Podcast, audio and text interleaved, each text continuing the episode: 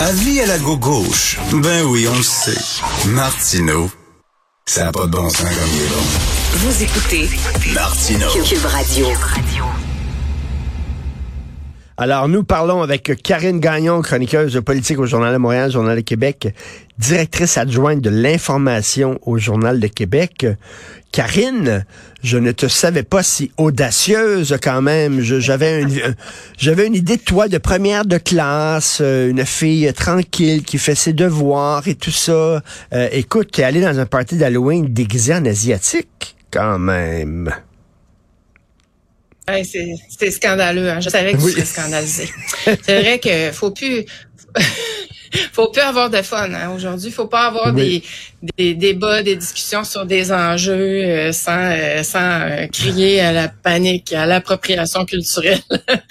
Mais c'est parce que je suis arrivée costumée comme ça, puis ça partait avec des amis, puis euh, les gens me disaient ça en riant, tu sais, comme euh, oh c'est niaiseux hein, l'appropriation culturelle, euh, comme si on pouvait plus se costumer, tu sais, parce que c'était pas pour rire des asiatiques. Ben. C'est juste que j'ai le droit de trouver ça beau, puis euh, de me prendre pour une asiatique pour une journée. Ben écoute, Alors, si, si on avait un ami asiatique qui se pointe dans un party d'Halloween euh, habillé en québécois, là, en- avec une chemise de chasse puis le casque de poêle, puis tout ça, on trouverait ça drôle. Ben absolument, absolument. C'est un costume. C'est là que je Mais dis oui. qu'il faut, il faut être capable de faire la différence là, entre des actes d'appropriation, de racisme ou un simple Euh, tout à fait. Il faut se rappeler aussi que notre premier ministre fédéral s'est déjà montré en blackface. Et lui, par contre, ça n'a pas trop créé de, de, de, de problèmes. Euh, écoute, est-ce que Dominique Anglade va pouvoir survivre à la tempête, selon toi? Ben, écoute, on croyait qu'elle avait un peu sauvé les meubles hein, euh, au lendemain de l'élection, euh, bon, puis que peut-être qu'elle pourrait faire un petit bout euh, sans que son leadership soit contesté. Mais là, ce qu'on voit, c'est que c'est c'est le contraire. Là. On dirait que ça prend toute la place.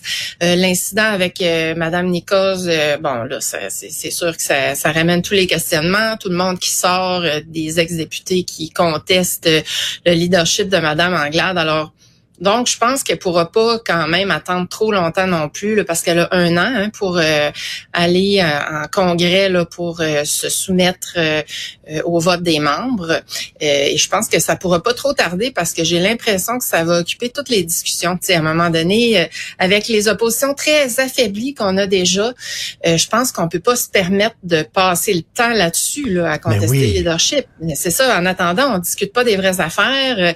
Le, le parti est complètement euh, dans, dans cette guerre intestine-là. Ça pourra pas durer. Là. Notre euh, collègue euh, Antoine Orbitaille écrit sur le Parti libéral du Québec en disant euh, les problèmes avec le PLQ euh, commen- ont commencé le jour où le PLQ a laissé tomber l'idée de euh, renouveler le fédéralisme. Lorsqu'on s'est mis à genoux littéralement avant devant le fédéralisme en disant ben on veut pas le renouveler, on l'accepte tel qu'il est. Et dit là ça a commencé justement euh, ils, ils se sont peinturés dans le coin.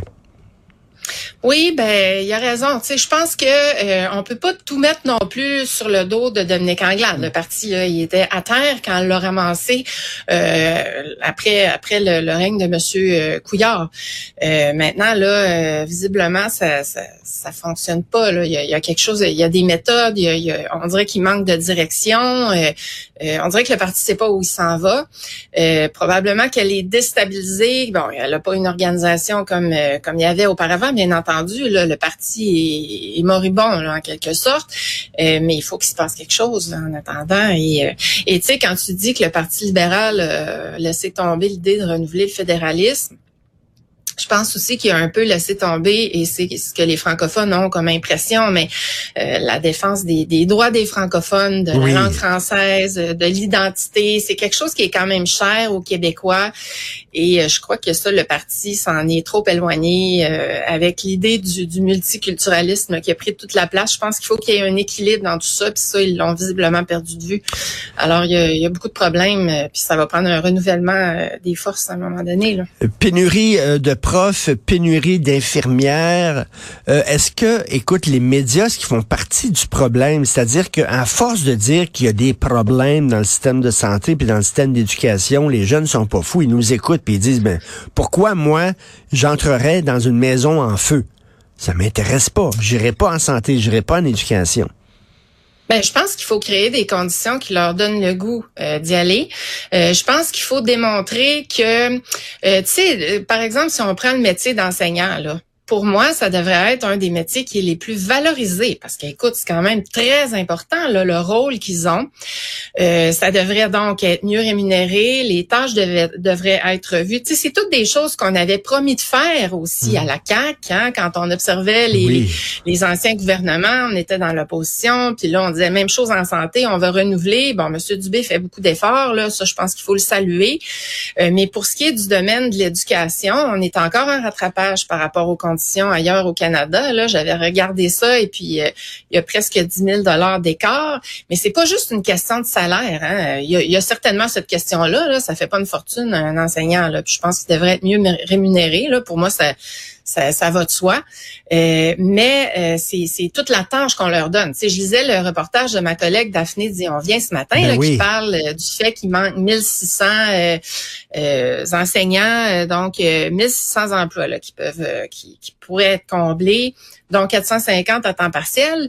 Puis elle rapportait que a, là, quand ils ont une pénurie, puis ils sont pas capables de trouver, par exemple, un remplaçant, parce que là aussi, là, au niveau de la suppléance, c'est l'enfer ben il peut passer cinq adultes de, de mettons des autres enseignants de l'école, on se dépanne, tu sais, cinq adultes dans la même journée qui vont venir enseigner aux enfants. Penses-tu que ça fait un enseignement de qualité ça? Ben non.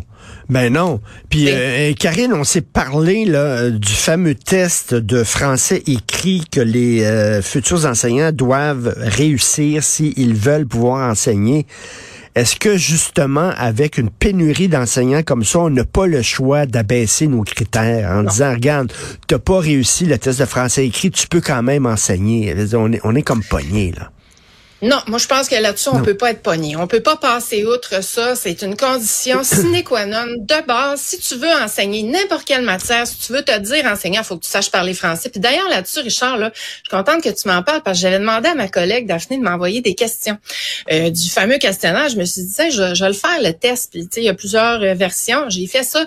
Sérieusement, oui, il y, a des, il y a des questions qui sont plus difficiles. Non, mais je veux dire, je, je passerais ça haut la main. Je suis certaine que bien des gens aussi. Non, mais tu sais, si tu connais tes règles, par exemple, de participe passé, là, tu t'assois 15 minutes, là, tu apprends les règles du participe passé. C'est pas, c'est pas compliqué, là. Ça s'apprend par le monde, là. Il y a beaucoup de questions là-dessus, entre autres. Mais si tu les connais, là, t'es correct. Je me souviens d'avoir appris ça à l'école, mais je les ai retenus. C'est sûr que euh, il faut, faut avoir une certaine volonté, il faut apprendre à écrire sans faute. Tu l'as pas trouvé trop euh, avec des pièges et tout ça, là, trop compliqué, là. Non, non, si tu connais tes règles de français, là, tu passes ça où la main. N'importe qui qui est doté d'une intelligence minimale est capable de passer ce test-là. Alors moi, là, arrêtez ça, là, les, les histoires de, de voyons que nos enseignants ne sauraient pas écrire le français. Moi, ça, pour moi, ça ça fait pas de sens. Puis d'ailleurs, hein, il y a, y a d'autres enseignants qui sont sortis, puis d'autres syndicats pour dire non, non, c'est pas ça notre priorité. Là, notre priorité, c'est la pénurie de main-d'œuvre. Puis ben, euh, euh, calmons-nous avec le français. Il faut améliorer les conditions. Pénurie de main-d'œuvre dans le milieu euh, euh, de la santé. Euh, justement, tu parlais d'améliorer les conditions. Il y a des projets pour améliorer les conditions de vie des infirmières et pouvoir un peu mieux concilier la vie de famille, vie personnelle et vie professionnelle. On demande, on permet aux infirmières de choisir elles-mêmes leur horaire. Qu'est-ce que tu en penses?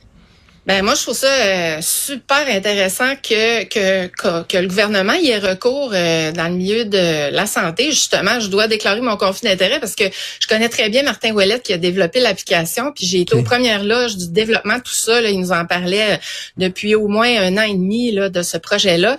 Puis justement, je me disais que si le gouvernement l'utilisait à toutes sortes de, de, dans toutes sortes de ministères, ça serait vraiment quelque chose d'intéressant. Dans le fond, les gens vont peuvent aller indiquer eux-mêmes leurs heures de disponibilité. Donc, ça fait en sorte que tu peux avoir un horaire qui a plus de sens, que tu peux faire de la suppléance si ça t'intéresse au moment qui t'intéresse. Puis ça fonctionne. Puis le, ministre Christian Dubé disait hier sur Twitter, je sais pas si tu as vu, que c'était une option non seulement intéressante en santé, mais qu'il fallait l'étendre à, toutes sortes mmh. d'autres sphères du gouvernement, toutes sortes d'autres ministères. Alors, est-ce que, ça pourrait être une solution euh, en enseignement, entre autres? Euh, probablement. Là. Mais tu sais, il faut penser à des solutions justement qui qui vont faire en sorte que le, métier est plus intéressant. Puis je comprends les gens aussi de, de vouloir avoir une conciliation travail-famille qui fait du sens. Tu sais, on est rendu là, mais il faut penser en dehors de la boîte. Il faut arrêter de, de, de, promouvoir les anciens modèles. Puis il faut il faut s'adapter à la réalité parce que tu sais que la pénurie de main d'œuvre ça ira pas en s'améliorant. on dit que ça va être encore pire pour les prochaines décennies. Alors là, si on n'y voit pas tout de suite, je sais pas où est-ce qu'on s'en va, mais on va frapper le mur. Puis au niveau de l'éducation, de la santé, ben on peut pas se permettre ça. Il faut, euh, il faut, euh, il faut, il faut y aller là. Ben écoute, le mot magique, ça fait, des décennies qu'on le répète. Le mot magique, c'est souplesse. Il faut que notre système soit souple. Il est trop rigide.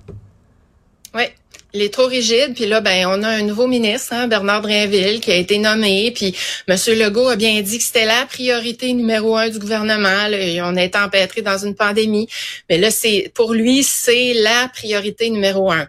Alors là, on va être à même de voir si le gouvernement livre. Parce que là, il faut s'y attaquer. Là. pendant la pandémie, on n'était pas très impressionné non plus de la performance du public versus le privé. Les cours étaient complètement gelés. Euh, donc, c'est un exemple du hmm. fait qu'on n'a pas de souplesse puis que ça en prend davantage. Puis c'est la même chose pour les conditions des employés. Puis c'est un super beau métier, l'enseignement, mais il faut qu'il soit euh, rendu intéressant. Mais tu as vu, là, les, les gens, là, on, on, on peut peut-être critiquer ça, mais en même temps, c'est la réalité. Les gens veulent moins travailler qu'avant. En France, là, on est en train de penser à la semaine de quatre jours. Là. Euh, Est-ce que c'est quelque chose qu'on va pouvoir établir ici au Québec dans certaines professions la semaine de quatre jours. On dirait que la pandémie nous a habitués soudainement. Ah, ben c'est le fun de pas travailler, euh, pas se au travail. Là. Ben écoute, euh, il faut euh, trouver des solutions pour que ça soit plus intéressant. Donc le quatre jours, ça existait avant, ça pourrait toujours exister encore si ça permet de d'attirer plus de monde, pourquoi pas? Euh, je pense que ça, fait partie des options qu'il faut envisager. Puis c'est vrai que pendant la pandémie, tu as raison de dire qu'on a aussi réalisé que la vie, ça pouvait tenir à un ben fil des fois, puis que, tu sais, on, on est empêtré dans nos euh, sur les routes entre autres là je disais euh, Mathieu Bocoté euh, là-dessus là tu sais sur le fait qu'il y en a qui passent des, des semaines dans leur voiture à Montréal tu sais dans au bout d'une année là si on cumule les heures qui passent dans l'auto mais ben, c'est des semaines pendant lesquelles ils voient pas leurs enfants. Alors tu sais le travail à domicile bon ça s'applique pas pour l'éducation mais ça peut s'appliquer dans toutes sortes d'autres domaines. C'est tu sais il y y a plein plein d'avenues qu'on peut envisager mais il faut ça prend de la volonté politique euh, il faut hmm. vouloir faire bouger les choses, puis le faire concrètement aussi, parce que souvent, tu sais, on fait des beaux rapports, on fait des beaux constats, puis il se passe rien. Alors là, euh, si on veut euh, arriver avec des solutions, il faut bouger. Écoute, entre la rive sud de Montréal et Montréal, nous autres, on veut un cinquième lien. Karine, c'est ça, ça va être le gros truc, un cinquième lien. Oui. J'ai vu ça hier, là. Il n'y avait même pas de congestion. On avait fait tout un plat de ça. Finalement, j'ai dit, bon, ben, c'est pas si mal, là. Ça veut pas dire qu'il n'y en aura pas, mais pour le moment, euh, c'est quand même pas si mal. Merci beaucoup, Karine Gagnon. Merci. Bonne semaine. Bye. Merci, Richard. Bonne semaine.